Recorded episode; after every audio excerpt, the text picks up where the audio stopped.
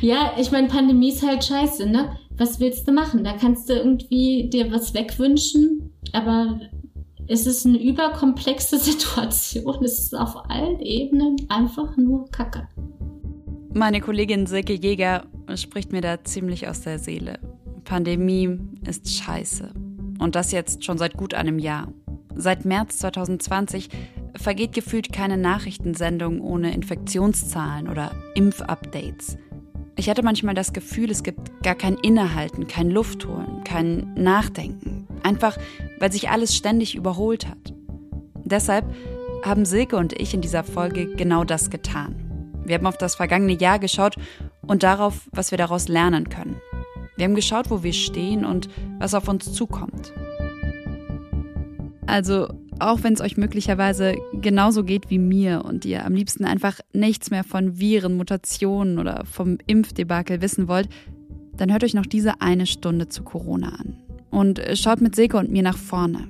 Denn ich finde, Silke hat recht. Wenn wir die richtigen Schlüsse ziehen, dann können wir einem sinnvollen Ziel endlich näher kommen. Kein Covid mehr. Ihr hört den Krautreporter Podcast den Podcast, der die großen Themen unserer Zeit verständlich macht. Die Themen erklärt, die relevant sind und bleiben. Mein Name ist Konstanze Keins und ich spreche hier regelmäßig mit einer Autorin, mit einem Autor von Krautreporter über genau so ein Thema. Vom Grundeinkommen bis zum Fleischkonsum. Damit ihr Hintergründe und Zusammenhänge versteht. Es ist ernst nehmen Sie es auch ernst. Seit der deutschen Einheit, nein, seit dem Zweiten Weltkrieg gab es keine Herausforderung an unser Land mehr, bei der es so sehr auf unser gemeinsames, solidarisches Handeln ankommt. Erinnert ihr euch noch daran, als ihr das erste Mal von Corona gehört habt? Vielleicht wisst ihr sogar noch, wie ihr euch die Zeit mit dem Virus vorgestellt habt. Als die Bundeskanzlerin im März 2020 ihre Ansprache hielt, da dachte ich, es kommen ein paar ungewöhnliche Wochen auf uns zu. Irgendwie war es aber auch aufregend. Es war sowas, was man noch nie erlebt hatte. Ja, meine Damen und Herren, wir kämpfen jetzt ja schon seit mehr als einem Jahr mit dem Virus. Aber wir haben eben das Virus noch nicht besiegen können. Es lässt nicht locker. Aus ein paar ungewöhnlichen Wochen ist ein Jahr geworden. Ein Jahr, in dem meine Kollegin Silke unglaublich viel recherchiert hat. Das Medium-Magazin hat sie dafür zu einer von zehn WissenschaftsjournalistInnen des Jahres gewählt. Normalerweise, da spreche ich in diesem Podcast ja über Themen, die relevant bleiben. Und klar, Corona, das bleibt erstmal relevant. Aber möglicherweise wird sich in den nächsten Wochen wieder einiges verändern. Die Zahlen werden steigen oder andere Maßnahmen eingeführt. Vielleicht hat sich sogar schon etwas geändert, wenn ihr diese Folge hört. Und trotzdem, die großen Zusammenhänge, die bleiben bestehen. Und ich finde, gerade jetzt, in einer Zeit, in der sich die Nachrichten gefühlt sowieso ständig überholen, sei es bei der AstraZeneca-Überprüfung oder bei den Ruhetagen an Ostern, gerade in so einer Zeit ist es gut mit Abstand und mit Ruhe auf das große Ganze, auf die Hintergründe zu schauen. Also das vielleicht vorab. Mit Silke habe ich Mitte März gesprochen. Hallo Silke. Hallo Konstanze. Silke, wir haben jetzt ein Jahr Corona und man könnte sagen, es ist Zeit für Zeugnisse, Zeit für eine Abrechnung. Man könnte fragen, welche Note die Bundesregierung bekommt, welche die Ministerpräsidentinnen verdient haben oder auch die Gesundheitsämter benoten. Und natürlich auch uns selbst, also haben wir uns genug angestrengt. Genau das, so eine Abrechnung, das wolltest du aber ja nach einem Jahr Pandemie nicht machen. Ja, ich habe mich dafür entschieden, nicht abzurechnen, obwohl es natürlich so ist, dass ich auch manchmal da sitze und mich ärgere ähm, und denke, ja, wa warum haben wir so viel versäumt? Ähm, es könnte doch in einer idealen Welt alles so viel einfacher sein. Ähm, das ist natürlich klar. Aber mich interessierte eigentlich mehr, was haben wir gelernt über uns, über das Virus und ähm, darüber, was funktioniert und was nicht. Mhm. Und das fand ich viel spannender. Mhm. Also keine Suche nach, wer hat was falsch gemacht und warum sitzen wir immer noch im Homeoffice. Ähm, ich glaube, wichtiger ist halt, dass man nicht vergisst, dass wir da alle irgendwie auch zusammen drin stecken und dass man irgendwie auch versteht, man hat selber eine Rolle dabei, wie gut oder wie schlecht es äh, läuft. Natürlich, indem man halt guckt, dass man sich selber und andere schützt. Das ist natürlich das eine. Nur das andere ist halt, auch so ein bisschen zu verstehen, wie die Dinge zusammenhängen. Und da ist ganz oft eben nicht so, dass man da einen Schuldigen findet mhm. oder einen Grund, warum es schiefgelaufen ist. Und deshalb ist es, glaube ich, umso wichtiger, dass man ein bisschen versucht zu verstehen, wie das System dahinter funktioniert, wo es hakt und wie man das vielleicht verbessern kann. Mhm. Das ist eine sehr schwere Aufgabe. Aber auch wenn die Aufgabe ziemlich schwer ist, Sicke hat diese Einjahresmarke genutzt, um darüber nachzudenken. Sie hat auf das letzte Jahr geschaut und daraus vier Lektionen gezogen. Sie glaubt, wenn wir die richtigen Schlüsse ziehen, dann können wir einem sinnvollen Ziel endlich näher kommen. Und das bleibt Corona endlich wirklich loswerden. Kein Covid mehr. Bevor es weitergeht, noch eine kurze Ankündigung aus der Krautreporter-Redaktion. Hallo liebe Zuhörerinnen und Zuhörer, ich bin Ben Freiwald, Reporter für besseres Lernen und freies Wissen. Im letzten Jahr habe ich ziemlich viele Artikel darüber geschrieben, wie sich Corona auf das Bildungssystem auswirkt. Und ich habe die Stimmung verfolgt unter Schülerinnen, Eltern und Lehrerinnen. Viele sind nach einem Jahr Corona ziemlich wütend. Das kann aber nicht alles sein, dachte ich. Irgendwas müssen wir auch gelernt haben. Davon war ich überzeugt und deshalb habe ich die Krautreporter-LeserInnen gefragt, was sie nach einem Jahr Distanzunterricht gelernt haben. 384 Leserinnen haben mir geantwortet. Und wie so oft haben mich ihre Antworten in eine Richtung gelenkt, auf die ich selbst wahrscheinlich nie gekommen wäre. Viele der Konflikte haben nämlich eins gemeinsam. Die Frage, wie viele Freiheiten unser Bildungssystem eigentlich braucht und wie viele es überhaupt aushält. Wenn ihr unsere Arbeit unterstützen wollt, dann geht das am besten mit einer Mitgliedschaft. Geht dafür einfach auf www.krautreporter.de und guckt euch 30 Tage lang kostenlos bei uns um. Silke, du hast auf das letzte Jahr geschaut und hast daraus vier Lehren gezogen. Lass uns mit Lektion 1 anfangen. Da hast du geschrieben, all das, was in den letzten Jahren auf der Strecke geblieben ist, spüren wir jetzt besonders hart. Ja, die Menschen, die im Gesundheitswesen arbeiten, die haben da sicherlich ganz viele Beispiele dafür.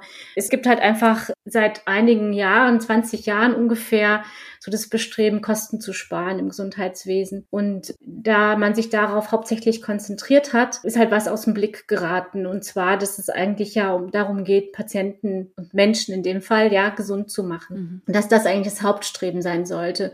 Und viele Krankenhäuser müssen aber sehen, dass sie halt wirtschaftlich arbeiten.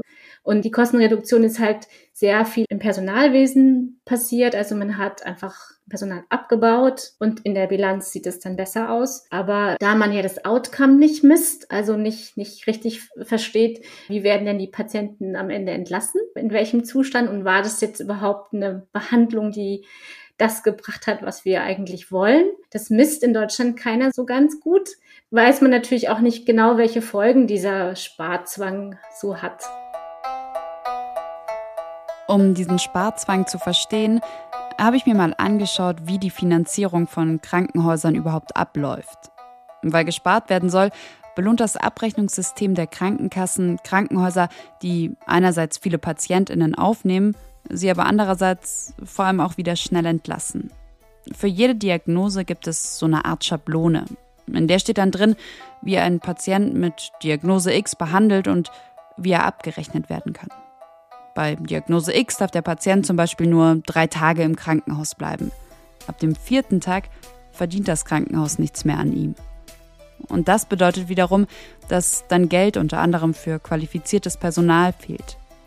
Sparen heißt für Krankenhäuser also vor allem durchgetaktete Behandlungspläne und Patientinnen nicht länger als unbedingt nötig, am besten nicht länger als es in dieser Schablone steht, im Krankenhaus behalten. Dass das während einer Pandemie nicht so weiterlaufen kann, das haben die Politikerinnen im Frühjahr 2020 erkannt. Und sie haben den Krankenkassen auferlegt, den Krankenhäusern eine Pauschale zu zahlen nämlich dann, wenn sie Betten frei halten für Covid-PatientInnen. Und das hat sich im Laufe des Jahres dann halt darin niedergeschlagen, dass dann im Sommer ganz viele Operationen nachgeholt worden sind. Das heißt, dass das Personal dann halt eben doppelt gearbeitet hat. Es gab eigentlich keine richtige Pause, um dann im Herbst in diese Riesenwelle reinzurutschen. Die Leute sind sehr erschöpft schon in diese zweite Welle gegangen. Und dann kam halt ja eben noch der Hammer. Und ähm, wenn man mit den Leuten redet, die im Gesundheitswesen arbeiten, also egal, ob sie jetzt selbst Covid-Patienten betreuen oder nicht, sind wirklich sehr angestrengt und sehr erschöpft. Vor einer Weile, da hat Silke mit Veronika gesprochen. Sie ist Pflegefachfrau und das war schon immer ihr Traumberuf. Noch heute liebt sie ihren Beruf. Also eigentlich. Denn seit sie seit letztem Jahr immer wieder auf einer Corona-Station eingesetzt ist, da zweifelt sie auch an dem, was sie tut. Beim ersten Mal, also in, im März, da hat man auch einfach bei Kolleginnen, da waren ganz häufig so trübe Gespräche und da war einfach Angst. Also das hat uns alle erstmal aus der Bahn geworfen. Das ist auch okay so. In Deutschland denkt man, okay, also wir, wir waren richtig in Wohlstand und das hat man verdrängt, dass mhm. irgendwas passieren kann und dann ist auf einmal passiert und es war niemand vorbereitet darauf. Und also man muss sagen, das war eine beispiellose auch Bereitschaft, dann sich versetzen zu lassen, eine extra Meile zu laufen. Und ich glaube, das hat aber auch jedem Einzelnen das Gefühl gegeben, okay, ich tue etwas, ich habe es ein bisschen in der Hand. Mhm. Und jetzt, obwohl wir da das erste Mal das gut gemacht haben, hat uns das jetzt wieder eingeholt. Nach einem Jahr Corona ist Veronika erschöpft, erzählt sie, weil sie das Ende nicht sieht und weil das Virus ihre Arbeit verändert hat. Alles ist anstrengender, komplizierter geworden.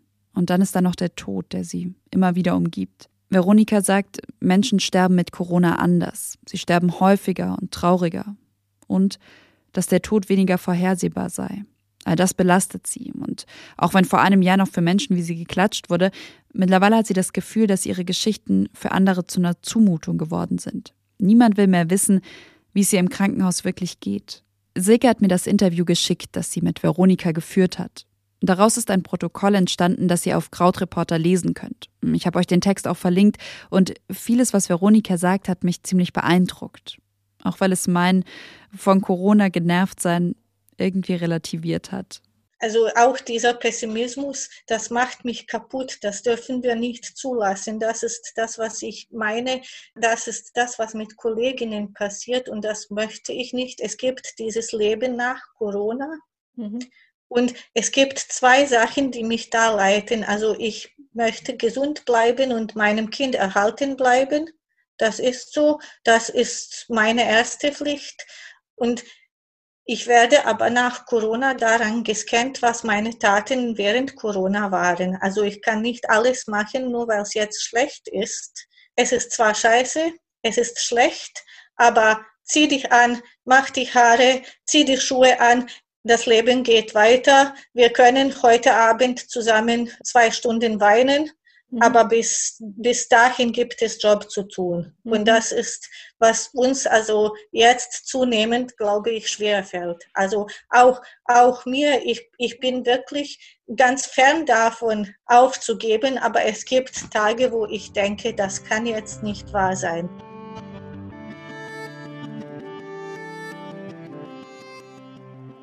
Du hast in deinem Text auch etwas geschrieben, das ich an der Stelle total passend finde. Du schreibst, man kann die leeren Betten so schön zählen und bekommt dabei gleich ein wohliges Gefühl von Sicherheit. Es wird ein Bett für mich geben, alles wird schon gut gehen. Aber die Wahrheit ist, das schöne Bett allein wird nicht helfen, gesund zu werden. Man kann in einem Bett auch einfach so sterben. Natürlich ist das eine, Ausnahmesituation, dass, dass viele Menschen gleichzeitig mit einer sehr schweren Erkrankung ins Krankenhaus kommen mhm. ähm, und dann die Kapazitäten nicht reichen. Trotzdem müsste man halt schon auch mal verstehen, dass das nicht immer nur weiter angezogen werden kann, nicht immer nur weiter Arbeitsverdichtung gemacht wird, sondern dass man halt überlegt, okay, wie sieht eigentlich eine angemessene Gesundheitsversorgung aus? Und um was geht's denn jetzt hier eigentlich? Also wenn wir sagen, okay, der Markt soll das alles regeln, dann äh, ist so die Frage ja, um, um was geht's denn eigentlich bei dem Wettbewerb? Ja, und da denke ich, werden die meisten Menschen sagen, es geht darum, dass Patienten so gut wie möglich behandelt werden, ja, dass sie den größten Nutzen aus der Behandlung ziehen. Und genau das stellt unser Gesundheitswesen nicht in den Mittelpunkt. Also alle, die da im Gesundheitswesen arbeiten, strengen sich total an und machen wirklich total viel. Das lebt davon, dass dieses Gesundheitswesen von den Menschen, die, das, die daran arbeiten, die wirklich mit großer Expertise und großem Engagement das tun. Aber das System an sich fördert es nicht. Was bedeutet das für die Pflege? Also für so Leute wie Veronika? Ja, es ist halt einfach so, dass die Bedingungen ähm, sehr hart sind. Also natürlich ist in der Pflege immer schon so gewesen die Herausforderung, dass es einfach körperlich sehr anstrengend ist und dass man natürlich mit Themen zu tun hat, die jetzt nicht ja, die einen einfach auch belasten, ja. Das ist klar, dass man das mit nach Hause nimmt und so weiter. Das war immer schon so. Aber was dazugekommen ist, ist halt, dass jetzt einfach viel mehr Zeitdruck herrscht. Und dadurch einfach diejenigen, die aufgeben, sind sehr viel mehr geworden. Die Pandemie könnte bereits in der zweiten Jahreshälfte 2021 zu einem Massenexodus aus dem Beruf führen, warnte der International Council of Nurses, der Weltverband der Pflegerinnen, im März 2021. Sie wollen aufhören, weil der Druck in der Pandemie viel zu hoch war oder immer noch ist. Unser Gesundheitssystem gefährdet also schon lange die Gesundheit derer, die es eigentlich am Laufen halten, sagt Silke. Der Verband spricht von einer Massentraumatisierung, von einem Punkt, an dem die Pfleger, Pflegerinnen alles gegeben haben, was sie können. Der Spiegel kommt schließlich zu dem Schluss, dass weltweit bald 13 Millionen Fachkräfte fehlen könnten. Ich habe mir auch mal die Zahlen speziell für Deutschland angeschaut. 2019 waren hier 1,7 Millionen Pflegekräfte in der Kranken- und Altenpflege sozialversicherungspflichtig beschäftigt. Aktuell aber fehlen mindestens 100.000 Pflegefachkräfte in Krankenhäusern. In Altenheim sind es laut Hans-Böckler-Stiftung aktuell 120.000. Komischerweise hatte ich im vergangenen Jahr trotzdem total oft das Gefühl, wir sind in Deutschland, hier wird schon alles gut gehen. Unser Gesundheitssystem packt das doch. Vielleicht kam dieses Gefühl auch daher, dass ständig leere Betten gezählt wurden. Und ja, Deutschland hat ziemlich viele Betten. Pro 1000 EinwohnerInnen nämlich acht Stück. Und das sind mehr Betten als andere EU-Länder haben. Frankreich zum Beispiel hat sechs Betten pro 1000 EinwohnerInnen. Das berichtet die EU-Kommission 2017. Vergleicht man aber mal nicht leere Betten, sondern wer einen darin pflegen kann, dann schaut es anders aus. In Deutschland kommen 13 PatientInnen auf einen Krankenpfleger, Pflegerin. In der Schweiz sind es acht PatientInnen. In den Niederlanden 6,9 und in den USA sogar nur 5,3 PatientInnen pro Krankenpfleger oder Pflegerin. Diese Zahlen haben zumindest mir nochmal ziemlich verdeutlicht, wie viel Personal in deutschen Krankenhäusern zu tun hat. PflegerInnen betreuen hier fast doppelt so viele PatientInnen wie ihre KollegInnen in den USA. Und mit diesen Zahlen im Hinterkopf ist Silkes Aussage umso eindrücklicher. Was nützt einem ein leeres Krankenhausbett, wenn es niemanden gibt, der einen darin pflegen kann?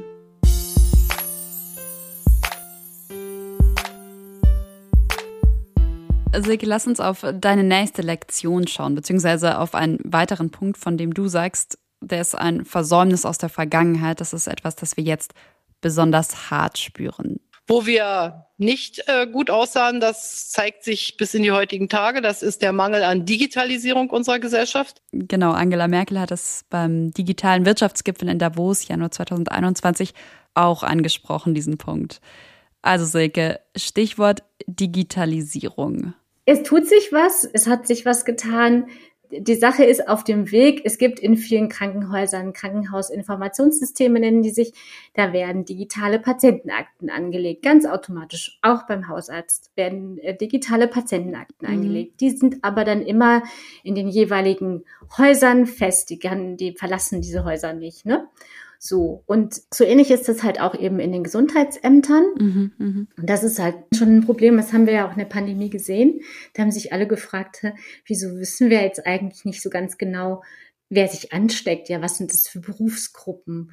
Wo haben die sich eigentlich angesteckt? Wie geht's ihnen denn, wenn sie aus dem Krankenhaus entlassen sind? Wer, wer hält denn das fest? Also, wer, wer kümmert sich darum? Ähm, man könnte jetzt ja auch sagen, okay, jetzt, ähm, das hat vielleicht nicht perfekt funktioniert mit den Gesundheitsämtern, aber Wir haben in kürzester Zeit eine Corona-App auf den Markt gebracht, die sogar auch im Ausland als sehr gut bewertet wird, die irgendwie Open Source war. Haben wir uns dann nicht auch verbessert und ist nicht auch was besser geworden, wenn man so dieses Digitale anschaut?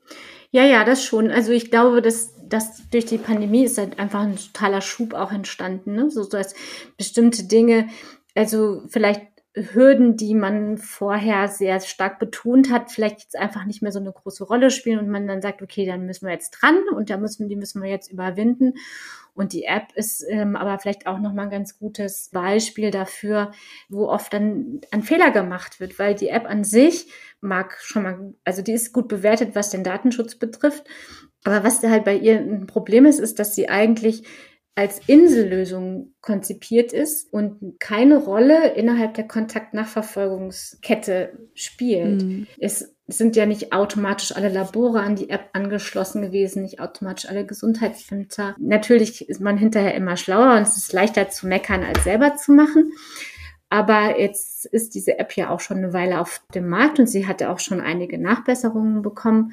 Fragt man sich halt, warum bestimmte Dinge halt nicht gemacht worden sind wenn wir die Pandemie und auch das Leben mit Corona besser in den Griff bekommen wollen, dann müssen die Behörden, das Gesundheitswesen digitaler werden. Und noch versteht Deutschland nicht gut, wo das Virus gerade ist und wie man es auffällt. Silke sagt, wenn aber alle im Gesundheitswesen miteinander vernetzt wären, dann könnte man genau das besser verstehen und könnte Kontakte besser nachverfolgen. Und ja, es gibt mittlerweile eine Software genau dafür, die flächendeckend eingesetzt werden soll. Es tut sich was, hat Silke ja auch schon gerade gesagt. Aber um mal nur ein Beispiel zu nennen, noch immer Mitte März 2021 haben diese Software nicht alle Gesundheitsämter installiert und auch die Daten, die müssen immer noch per Hand abgetippt werden. Du verlierst halt Geschwindigkeit und dieses Virus hat immer einen Vorsprung.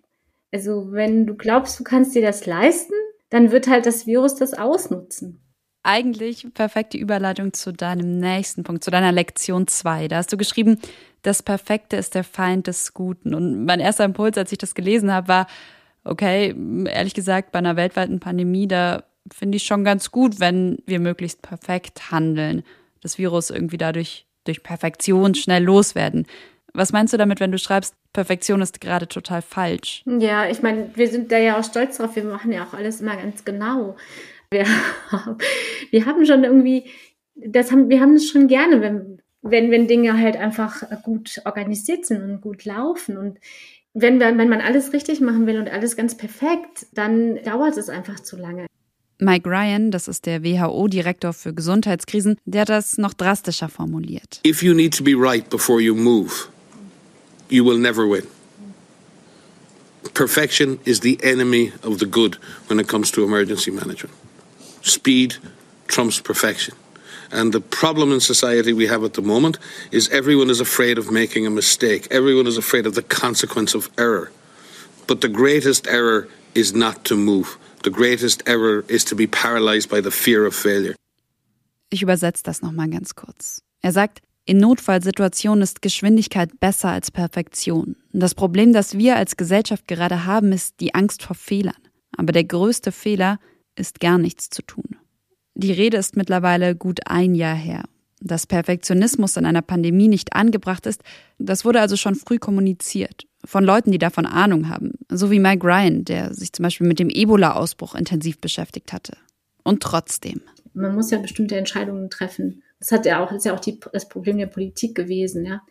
Dann hat man im Frühjahr diesen Lockdown gemacht, dann wurde das sehr kritisiert, weil das ja vielleicht der zu große Hammer war. Und man hätte in der Zwischenzeit hätte man eigentlich Dinge vorbereiten können. Das hat man nicht gemacht. Also ich kann auch nicht genau sagen, warum da halt bestimmte Dinge nicht passiert sind, aber mhm der Perfektionismus kann da eine Rolle gespielt haben, weil man halt nicht genau wusste, wie man es jetzt richtig macht, hat man es vielleicht lieber dann erstmal gar nicht angegangen oder zu zögerlich. Ich hatte das Gefühl, zum ersten Mal oder mit zum ersten Mal eigentlich in diesem ganzen Pandemiejahr zu sehen oder zu hören, wie Politiker, Politikerinnen auch eingestehen, dass sie Sachen nicht wissen. Und also genau diesen Punkt, dass sie sagen, okay, ja, wir dachten, kompletter Lockdown ist richtig, vielleicht war es doch zu krass für manche. Oder hm, am Anfang haben wir gesagt, äh, Mund-Nasen-Bedeckung braucht's nicht. Dann haben wir gemerkt, okay, das ist wirklich das eine Ding, was es auf jeden Fall braucht. Also ich hatte fast das Gefühl, dass vielleicht sogar eher mal zugegeben wird, wir wissen nicht alles genau und wir probieren auch aus. Ja. Ging sie dann dann anders da? Also das hat, ist nach, passiert nach meinem Geschmack zu wenig, weil ich glaube, dass vieles, was behauptet wird, was ganz klar ist, ist gar nicht so klar. Mhm. Und das ist natürlich so, dass Politik ja sehr oft Sicherheit vermitteln soll. Das ist ja Mhm. eigentlich so das Wichtigste. Und dass es aber in dieser Pandemie halt ja auch ganz viele Dinge gibt, die halt bis heute nicht richtig klar sind. Also wenn man sie jetzt Mhm. nach den Maßstaben der Wissenschaft beurteilt, dann gibt es natürlich für ganz viele Sachen Hinweise und plausible Hinweise und so, aber die, die Studienlage ist halt noch sehr dünn, es ist alles noch sehr neu, immer noch sehr dünn. Man, manche denken, okay, nach einem Jahr muss man das doch wissen, aber ein Jahr ist in der medizinischen Forschung nichts. Mhm, mhm. Ja, wenn man dann natürlich immer abwartet, bis man es dann ganz genau weiß, dann ist einfach der Preis zu hoch. Also statt Perfektionismus so ein gutes Halbwissen in der Pandemie. Also ich denke, dass viele Leute im Moment haben den Eindruck haben, Politik ist sehr inkompetent. Und das lässt sich dann ja eh nicht verbergen. Also kann man es doch auch gleich sagen. Liebe Leute, so richtig viel wissen wir nicht. Lasst uns jetzt mal das und das ausprobieren. Und dazu brauchen wir äh, Folgendes. Wäre vielleicht auch so eine Gemeinschaftsgefühlsteigerung, wenn man das ein bisschen mehr sagen würde. Und ehrlicher wäre es auf jeden Fall. Okay, und damit zur nächsten Lektion aus einem Jahr Corona von Silke. Mit guter Kommunikation endet die Pandemie schneller. Wenn ich so an die Kommunikation im letzten Jahr denke, dann denke ich vor allem an die Bundespressekonferenz, also dieser blaue Hintergrund. Äh, Angela Merkel und die MinisterpräsidentInnen treten vor die Kameras, verkünden, worüber sie die letzten Stunden geredet haben. Oder ich denke an den Drosten-Podcast. Ich denke an endlose Talkshows und Diskussionen. Wie wurde und wie wird kommuniziert und was ist da vielleicht auch falsch bzw. richtig gelaufen für dich? Mhm. Das sind mehrere Ebenen. Das eine ist, wie kommuniziert die Politik? Das andere ist, wie ist die öffentliche Debatte? Und die wird natürlich sehr bestimmt von den Medien. Mhm. Jetzt mal bezogen auf die Politik. Ich glaube, da haben viele PolitikerInnen gedacht, dass die Medien den Job erledigen, so wie sie es sonst auch immer erledigt haben. Die haben dann den Pressekonferenzen zugehört und haben dann berichtet. Mhm. Und politischer Journalismus funktioniert für Politik sehr gut. Aber das, worum es in diesen Besprechungen ging, das waren ja eigentlich eher Wissenschaftsthemen, Mhm. mehr als alles andere. Und es hätte uns eigentlich auch ganz gut getan, wenn es, wenn das der Fokus gewesen wäre. Aber sehr oft wurde eben auch Wissenschaft politisiert. Was meinst du damit konkret, wenn du sagst, Wissenschaft wurde politisiert? Ja, es wurde so behandelt, als ob es jetzt hier um Interessensausgleich geht oder um he, he said, she said. Also was hat die FDP da jetzt noch zuzusagen und was, was die AfD und was die Grünen. Aber letztlich ist ja ein Hauptanliegen in der Pandemie, den Menschen alle auf den gleichen Wissensstand zu bringen, nämlich möglichst den aktuellen. Eigentlich hätte man den Fokus darauf legen müssen, was ist denn der Konsens der Wissenschaft oder was ist denn jetzt das, was man so einigermaßen sicher sagen kann. Und stattdessen wurde dann halt wieder sehr oft Experten und Expertinnen gegeneinander auf zusammengesetzt, die unterschiedlicher Meinung waren, um halt eine möglichst lebendige Diskussion hinzukriegen. Ja. Also ich habe da noch mal mehr gelernt in dieser Zeit, dass Talkshows keine Informationssendungen sind, sondern Unterhaltungssendungen und dass Informationen, also das, was ich eigentlich wissen muss, das ist aus der Politik oder aus von den Behörden, das sind ja verschiedene Behörden für zuständig. Eigentlich ist es die Bundeszentrale für gesundheitliche Aufklärung, die solche Informationen bereitstellen muss. Ich weiß nicht, ob sie dir in der Pandemie aufgefallen ist. Also ich kenne sie, aber ehrlich gesagt, Silke, nur deswegen, weil bevor wir über die Pille gesprochen haben, Silke und ich haben nämlich eine Podcast-Folge dazu aufgenommen, wie sehr die Pille schadet. Und da habe ich mich total viel bei der Bundeszentrale für gesundheitliche Aufklärung informiert. Aber beim Thema Corona, da habe ich jetzt nicht so Ja, viel von denen gehört. Genau. Und äh, ja, du bist kein Einzelfall. Mir ging es genauso. Ja, und das RKI, das Robert-Koch-Institut, ist ja der Shootingstar äh, der Behörden gewesen in Deutschland. Die verstehen sich aber halt eigentlich als Informationsorgan für die Fachgesellschaft für die Fachleute. Und die sind gar nicht gewöhnt, mit der Öffentlichkeit zu kommunizieren. Und das hat sich inzwischen zwar ein bisschen verbessert, aber das hat man am Anfang total stark gemerkt. Also versucht doch mal auf der Website von der, von, vom RKI eine bestimmte Information zu finden.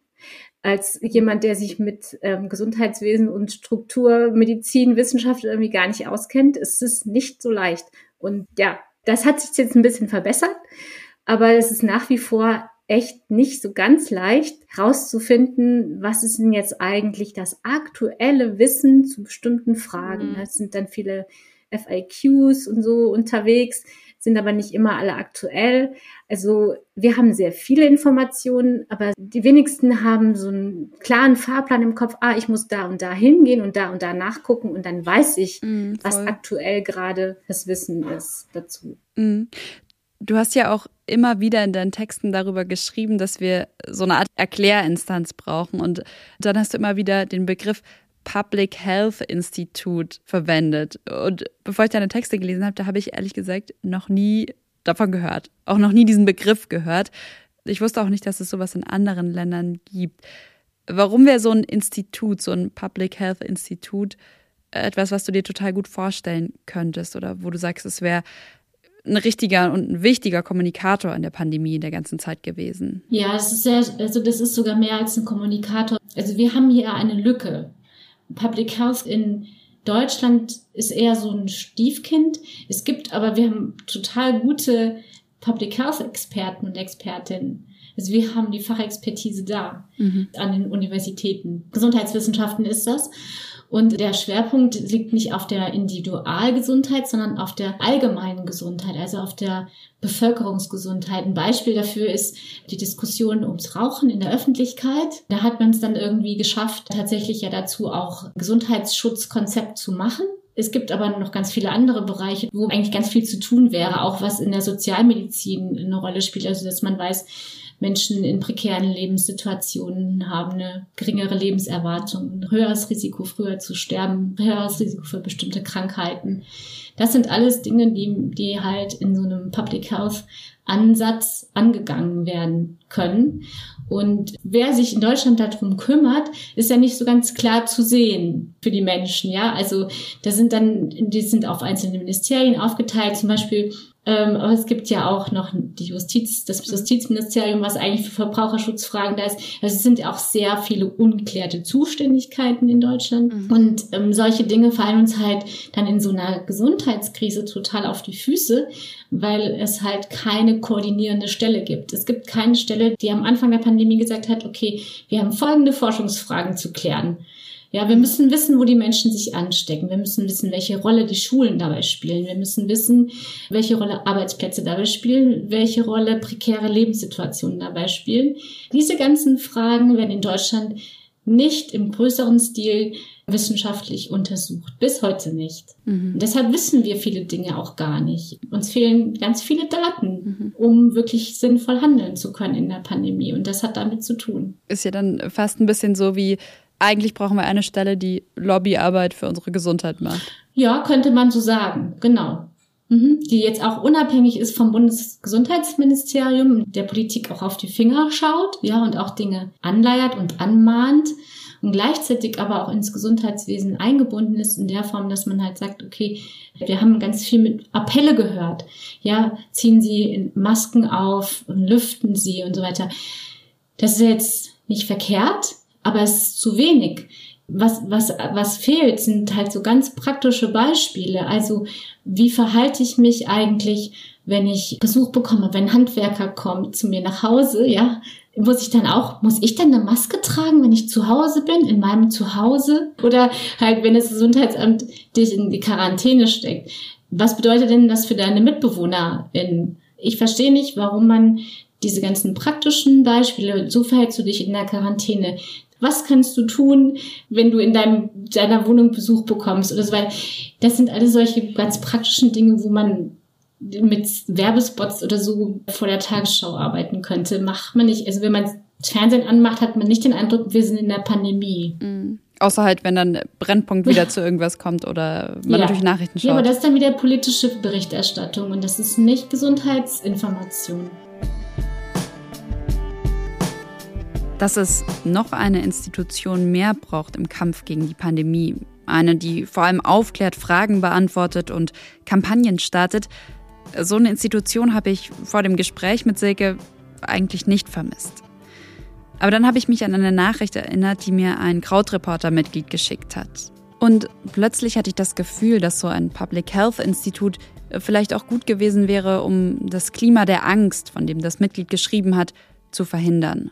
Genau, und er hat geschrieben, dieses geschürte Klima des meinerseits empfundenen öffentlichen Meinungsverbots innerhalb kürzester Zeit bereitet mir zunehmend Sorge. Und dann hat er weitergeschrieben, dass er ausdrücklich kein Corona-Leugner ist, sondern dass er das Gefühl hat, dass halt sachliche Kritik sofort zur Stigmatisierung führt.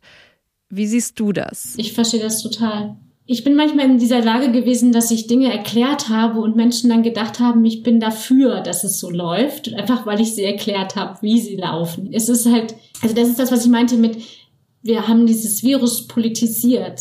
Dadurch, dass es im Prinzip alles, was an Maßnahmen und an ähm, Schutzmaßnahmen gelaufen ist. Man muss ja immer einen Interessensausgleich schaffen. Und man kann ja mit dem Virus aber nicht verhandeln. Und dadurch sind natürlich Härten entstanden für, für Menschen. Und es muss möglich sein, dass Menschen das kritisieren. Und es muss möglich sein, dass Menschen Fragen stellen. Diese Fragen, die sie haben, die müssen sie stellen dürfen, ohne dass sie gleich irgendeinem Team zugeordnet werden. Das ist ja auch sehr beliebt heutzutage, dass man sich irgendwie einem Team zuordnet. Ja, wir sind ja nicht beim Fußball und wir sind jetzt auch nicht Gegner auf dem Platz, sondern wir spielen hier zusammen. Und wenn sich jeder meint, irgendein Team zuordnen zu müssen, dann ähm, läuft es nicht so gut. Gesundheitsinformation, wissenschaftlicher Diskurs, das war zu wenig Thema der öffentlichen Debatte, findet Silke. Sie glaubt, auch deshalb waren viele Menschen verwirrt und blicken frustriert auf das vergangene Jahr zurück. Silke schreibt, dabei gibt es sie ja, die recht leicht zu verstehenden Maßnahmen, die viel bewirken können. Und damit kommen wir zu ihrer vierten Lektion aus dem vergangenen Jahr. Jetzt hast du als Lektion 4 gesagt, testen, identifizieren, isolieren machen wir ja alles irgendwie teilweise. Und dann hast du aber noch hinzugefügt, aber richtig. Wie sinnvoll waren die Maßnahmen, die wir so hatten? Und wir hatten ja, muss auch sagen, unterschiedlich in den Bundesländern, aber wir hatten ja, haben ja ziemlich viel ausprobiert. Wie sinnvoll war das? Das Problem ist, dass wir das nicht sagen können. Wir haben das nämlich nicht gemessen. Wir haben nicht den Erfolg gemessen. Und wir, deswegen kann, weiß das im Prinzip niemand. Es ist ein Ratespiel. Und das ist sehr traurig. Das ist eigentlich nicht nur traurig, es ist sehr tragisch sogar auch. Weil, ähm, Weil wir immer noch nicht wissen, was richtig ist, meinst du? Ja, was funktioniert denn? Also hat es jetzt wirklich so viel gebracht, dass wir die Geschäfte alle geschlossen haben, weil sich die Menschen da vorher reihenweise angesteckt haben? Weder wissen wir, ob sich Menschen in den Geschäften reihenweise angesteckt haben, noch wissen wir ganz genau, wodurch das vielleicht verstärkt wurde, wodurch das abgemeldet werden kann. Das sind alles Rechenexempel, wo wir sagen, okay, so und so viele Menschen auf so und so viel Quadratmeter. Wahrscheinlich hat es die Maske gebracht und das Lüften. Aber so, so ganz genau weiß es halt niemand. Mhm. Und wie ging es dir so mit den Maßnahmen? Also wie bewertest du sie ganz persönlich? Also was meine Kritik an diesen Maßnahmen ist tatsächlich auch, dass sie halt wirklich zu grob sind. Wenn man jetzt schon mal so eine grobe Maßnahme machen wollte, dann warum sagt man dann nicht, tragt einfach immer Masken? Das wäre auch so ein grobes Mittel. Aber das wäre für mich leichter zu ertragen und das Best, der bessere grobe Hammer, als zu sagen, trefft niemanden. Weil das ist, das ist überzogen. Also man muss überlegen, wie kann man denn Treffen gestalten, dass sie möglichst sicher sind mhm. unter den Bedingungen.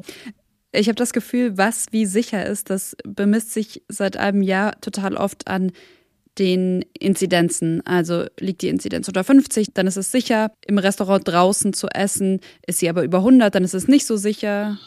Genau, diese Zahlen 50, 100, 35, die da immer so rumschwirren. Die sind ja eine politische Zahl. Da wissen wir ja gar nicht ganz genau, inwieweit es tatsächlich irgendwie ähm, problematisch ist, wenn sich ein bestimmter Landkreis Richtung 100 bewegt. Das hängt ja von ganz vielen Faktoren ab, ob das jetzt eine besorgniserregende mhm. hohe Inzidenz ist oder nicht. Ich finde auch, dass das total schwer ist, wirklich einzuschätzen. Und ich habe mir in den vergangenen Monaten total oft Gedanken darüber gemacht, ob es jetzt sicher ist, meine Mama zu besuchen oder ob es vielleicht okay ist, doch mit einer Freundin mehr draußen spazieren zu gehen.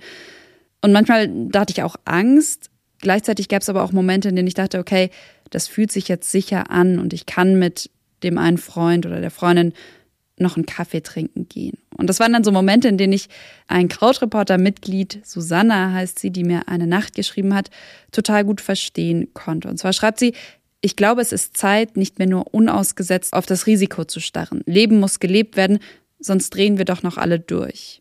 Kannst du sie verstehen? Ich verstehe das schon. Ich habe, ich komme nur zu einem bisschen anderen Schluss. Ich würde sagen, es ist total wichtig, dass man sich mit dem, mit den Risiken auseinandersetzt. Also sich überlegt, welche Risiken, Ansteckungsrisiken, wo sind die denn besonders hoch und wie kriege ich die nach unten? Also so gehe ich eigentlich auch für mich selber vor. Ich überlege halt, okay, wel welches Ansteckungsrisiko gibt es in welcher Situation und was kann ich in der Situation tun, um dieses Ansteckungsrisiko zu reduzieren. Und ich finde, man müsste sich darauf konzentrieren, genau diese Kommunikation möglichst in den Mittelpunkt zu stellen. Also nicht mit dem Hammer zu sagen, okay, du darfst jetzt gar niemanden mehr treffen oder du darfst jetzt nur noch eine Person treffen, sondern einfach immer wieder darauf hinzuweisen, wo das Ansteckungsrisiko besonders hoch ist und wo es eher niedrig ist. Mhm. Also man hat da ja mehrere Schichten an Schutzmaßnahmen. Und ich finde, Lockdowns sind eigentlich so ein Eingeständnis, dass halt alles, was, was sonst möglich ist, an Eindämmungsmaßnahmen halt nicht gut funktioniert hat. Dabei gibt es laut Silke ganz klar Maßnahmen, die helfen und funktionieren würden, wenn man sie konsequent durchzieht. Maßnahmen, die eigentlich auch nicht neu sind die die WHO schon vor Corona aus anderen Pandemien gelernt und formuliert hatte. Erstens, hart testen. Für Silke bedeutet das, eine gute Teststrategie zu haben und vor allem die regelmäßig zu testen, bei denen das Risiko einer Infektion hoch ist. Menschen, die in Krankenhäusern, in Kitas, in Schulen oder so arbeiten. Silke, wenn du sagst, regelmäßig testen ist so wichtig, wie sinnvoll sind denn dann jetzt zum Beispiel die Schnelltests, die man in der Apotheke machen kann oder auch zu Hause einen Selbsttest zu machen? Diagnostische Tests in der Medizin sind höhere Mathematik ganz schwierig. also, die sind wirklich nicht so aussagekräftig wie so ein PCR-Test. Das ist das eine. Das andere ist aber, dass es vielleicht auch gar nicht so schlimm ist, weil das Ziel ist ja ein anderes. Das Ziel ist ja herauszufinden, ob jemand ansteckend ist. Also in dem Moment. Mhm. Die Sache ist halt einfach, dass Tests auf der Individualebene, da ist einfach das Beste, so einen PCR-Test zu machen. Tests als Public Health Instrument, das heißt jetzt wieder das Stichwort Public Health, funktionieren über die Masse.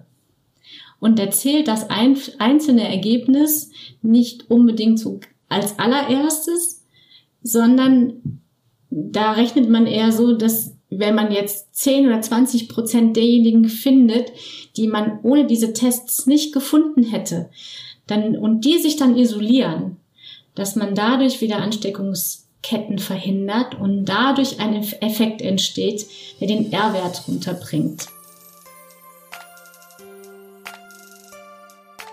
Und damit kommen wir zum nächsten Punkt, der für Silke total wichtig ist, um eine Chance im Kampf gegen Corona zu haben. Nämlich schnell Kontaktketten zu identifizieren. Das heißt, noch wichtiger als zu fragen, wen hat der positiv getestete Mensch noch alles angesteckt, erstmal zu fragen, bei wem hat er sich angesteckt. Und dann alle zu finden, die sich genau da auch noch angesteckt haben. Der Ansatz, der heißt Trace Back und wird in Japan ziemlich gut umgesetzt. Dabei geht es darum, sogenannte Cluster zu finden, nicht jeden einzelnen Infizierten. Und dann gibt es noch einen dritten Punkt. Hart isolieren. Und es ist das Hart, um das es Silke hier geht. Eine höfliche Bitte, bleibt doch bitte zu Hause, wenn ihr Kontaktperson wart oder aus einem Risikogebiet zurückkommt. Das reicht im Zweifel nicht, sagt Silke. Quarantäne muss überwacht werden. Ohne komplett naiv sein zu wollen, Silke, aber warum macht man nicht einfach für zwei Wochen alles zu und sagt, alle bleiben zu Hause? Das wäre dann krass, aber kurz. Das ist ja auch genau die Kritik. Dieses Modell von No Covid ist ja, dass man halt sagt, okay, wir machen jetzt einmal Tabula Rasa. Und das ist ja das, was Neuseeland macht. Neuseeland ist natürlich eine Insel und so, das ist alles klar. Aber Neuseeland macht echt mal ernst mit Test, Trace, Isolate. Mhm. Grenzen zu Quarantäne hatten sie auch in überwachten Einrichtungen, glaube ich. Und nach einem einzigen Fall ging es dann für viele wieder in Lockdown. Ja, und die machen sofort, ich meine, da würden hier in Deutschland, das würde halt, das würden hier, die Leute würden aufschreien. Das wäre echt nicht, aber die machen, wenn ein Fall in der Community auftaucht, eine Millionenstadt dicht. Für eine Woche oder für zwei, je nachdem. Und machen alles dafür, um die Kontaktketten zu finden. Und hier in Deutschland wird man angerufen und gebeten, zu Hause zu bleiben. Silke hat das ganz gut zusammengefasst. Das Problem ist, wenn wir hart testen, schnell Kontakte nachverfolgen und Quarantänen überwachen, dann fühlt sich das Leben ganz schnell nicht mehr nach alter Normalität an. Und damit dieses Prinzip nicht zum Supergau für eine Gesellschaft wird, muss gut erklärt werden, warum diese Zumutungen nötig werden, wozu der Aufwand gut ist und wann man damit auch wieder aufhören kann. Naja, und damit sind wir dann wieder an dem Punkt, dass es in Deutschland eine Erklärinstanz braucht, die hilft, all die Maßnahmen auszuhalten. Wenn wir jetzt mal ins Jetzt schauen, dann kommt mir direkt die Frage, wo stehen wir jetzt gerade aktuell eigentlich? Und ich habe sofort den Impuls nachzuschauen, wie sind die Zahlen? Und auf der anderen Seite frage ich mich, lässt sich das, wie es uns geht, eigentlich wirklich an der Zahl der Neuinfektionen oder an der Zahl der Todesfälle ablesen? Ähm, ich vergleiche das ganz gerne so mit, dem, mit der DAX-Kurve. Man kann da unendlich viel drüber berichten. Man kann jeden Tag berichten, oh, die DAX-Kurve ist gestiegen, oh, die DAX-Kurve ist gefallen. Und wenn man mal ein bisschen rauszoomt und sich mal vielleicht so zehn Jahre anguckt, dann kann man vielleicht so einen Trend erkennen, ja, dass man irgendwie dann so die größeren Kurven sieht. Und dann stellt man fest, dass diese tägliche Berichterstattung, oh, die DAX-Kurve ist gestiegen, oh, die ist gefallen, eigentlich eine Nicht-Information ist. Weil die sagt uns überhaupt nichts darüber, wie es der Wirtschaft gerade geht, ja, seit gestern. Außer, ja, es ist eigentlich im Müll, würde ich mal so jetzt verkürzt sagen. Gleichzeitig ist es aber total wichtig, sich diese Zahlen jeden Tag zu sammeln und es ist deshalb wichtig, weil man natürlich einen Trend braucht. Also ich muss wissen, wie entwickelt sich die Kurve seit vor einer Woche oder seit einem Monat und was kann ich daraus ablesen, was wahrscheinlich in der nächsten Woche passiert. Und ich muss natürlich aus diesen einzelnen Zahlen auch bestimmte Werte ziehen, wie zum Beispiel den R-Wert, ähm, der mir halt genau das über diesen Trend verrät. Also das, was wir in der Tagesschau an äh, Zahlen sehen, das hilft einem nicht wirklich, um die, die Lage zu beurteilen. Es ist sehr schwierig. Ähm, es sind eigentlich andere Zahlen. Und welche? Ich muss eigentlich auch wissen, wie viel Anteil hat jetzt an dieser Gesamtzahl, hat jetzt diese B117-Variante, die in England zuerst festgestellt wurde. Ähm, und was wird wahrscheinlich in der Zukunft passieren, wenn sich das so weiter fortsetzt, ja? Okay, wir haben über ein Jahr Pandemie und über deine Lektionen daraus gesprochen. Wir haben kurz auf das Jetzt geschaut. Lass uns jetzt noch in die Zukunft schauen und überlegen, was auf uns zukommt. Und eine Sache, die mir sofort in den Sinn kommt und die Pandemie hoffentlich wirklich irgendwann bald beendet, das ist ja der Impfstoff. Auch jetzt mal komplett unabhängig davon, ob ein Impfstoff nochmal überprüft werden muss, ob manche schneller oder langsamer geliefert werden können als angekündigt. Unabhängig davon, wie schnell das alles geht. Irgendwann sind wir hoffentlich geimpft und wenn es erst 2022 ist. Ja, aber das ist ja genau der Punkt, ne? Der Impftermin 2022. Also, wenn wir jetzt exponentiell impfen könnten, dann hätten wir so eine ungefähr so eine gleiche Ausbreitungsgeschwindigkeit mit den Impfungen wie, wie das Virus hat. Das wäre super. Aber das können wir ja nicht. Wir sind ja sogar noch unter den Erwartungen. Wir bleiben ja hinter den Erwartungen zurück mit der Impfgeschwindigkeit. Das ist ein Problem. Aber das heißt ja nicht, also wir haben ja, wir haben ja diese positive Aussicht. Also wir haben ja ein Mittel, mit dem wir ja einen Vorsprung gewinnen vor dem Virus. Jetzt kommt es halt ein bisschen darauf an, dass wir jetzt die Zeit bis dahin jetzt nicht uns noch schwerer machen, als sein müsste. Und wie? Ich glaube halt, dass, dass vieles an der Kommunikation halt ein Problem ist. Mit falschen Versprechungen oder leeren Versprechungen werden halt viele Enttäuschungen produziert.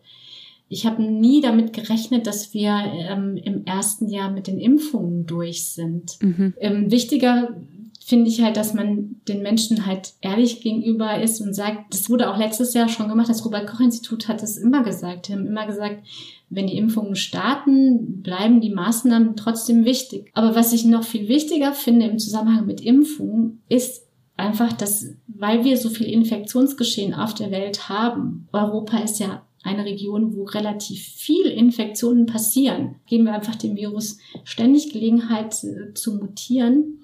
Und im Moment haben wir offenbar Glück, dass die Impfungen, die wir haben, auch gegen die Varianten wirken. Das ist einfach ein Riesenfragezeichen, das ich habe, ist, wenn wir uns leisten, dass ständig so viele Infektionen passieren, dann spielen wir ständig Roulette. Keiner kann dir versprechen, dass der Impfstoff auch noch in einem Jahr gegen dieses Virus hilft. Das hoffen wir alle.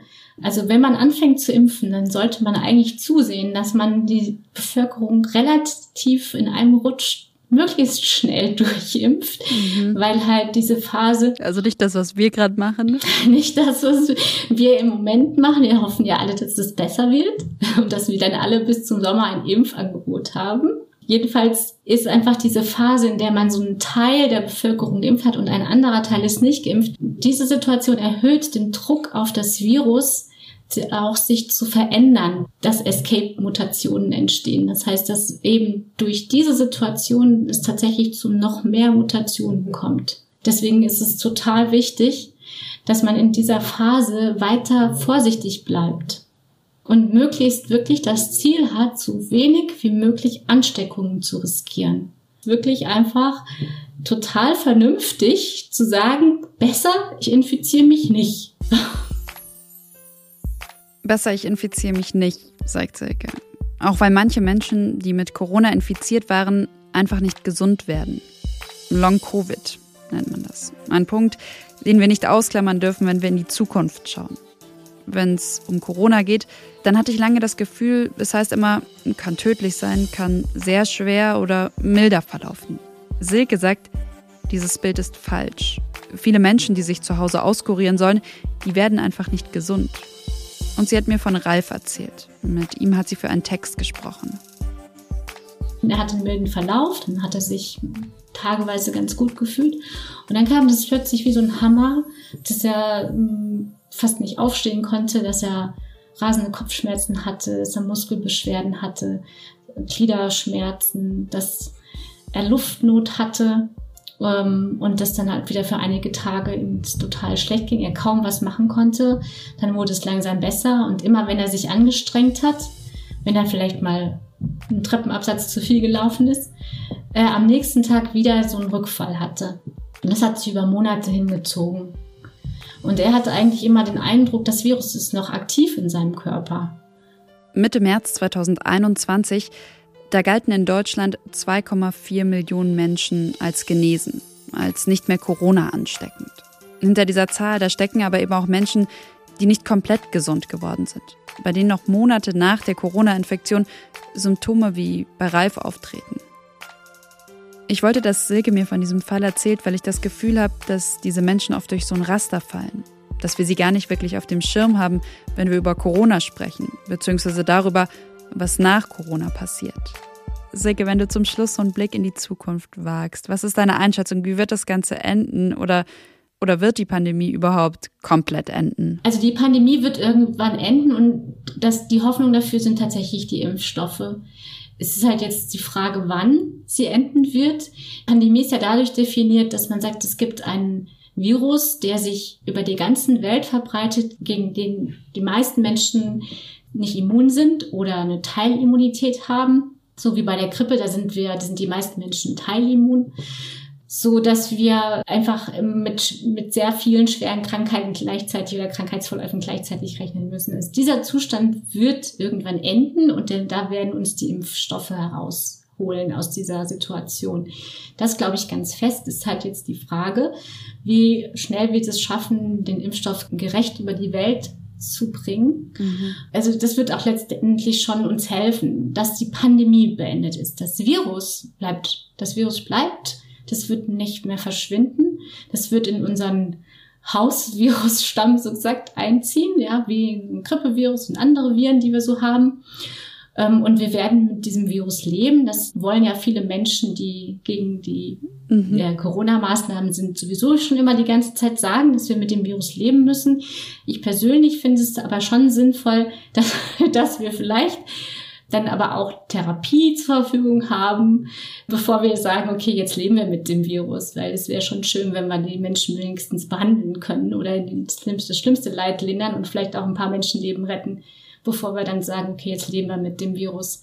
Aber das wird letztendlich so kommen. Und vielleicht wird es auch so werden wie bei der Grippe, dass man jedes Jahr eine neue Impfung braucht. Das kann sein. Und das wird sich dann einspielen. Aber das pandemische Geschehen, ähm, das wird sich halt mit den Jahren immer abschwächen. Mit den Jahren? Also ich rechne schon, ich habe am Anfang der Pandemie gesagt, ja, das wird mindestens zwei Jahre dauern. Ich habe jetzt schon MedizinerInnen gehört, die gesagt haben, fünf Jahre, bis wir so einigermaßen ähm, eine Therapie haben, bis wir das einigermaßen unter Kontrolle haben. Ich kann da jetzt keinen Zeitraum nennen, aber ich glaube nicht, dass es so schnell geht.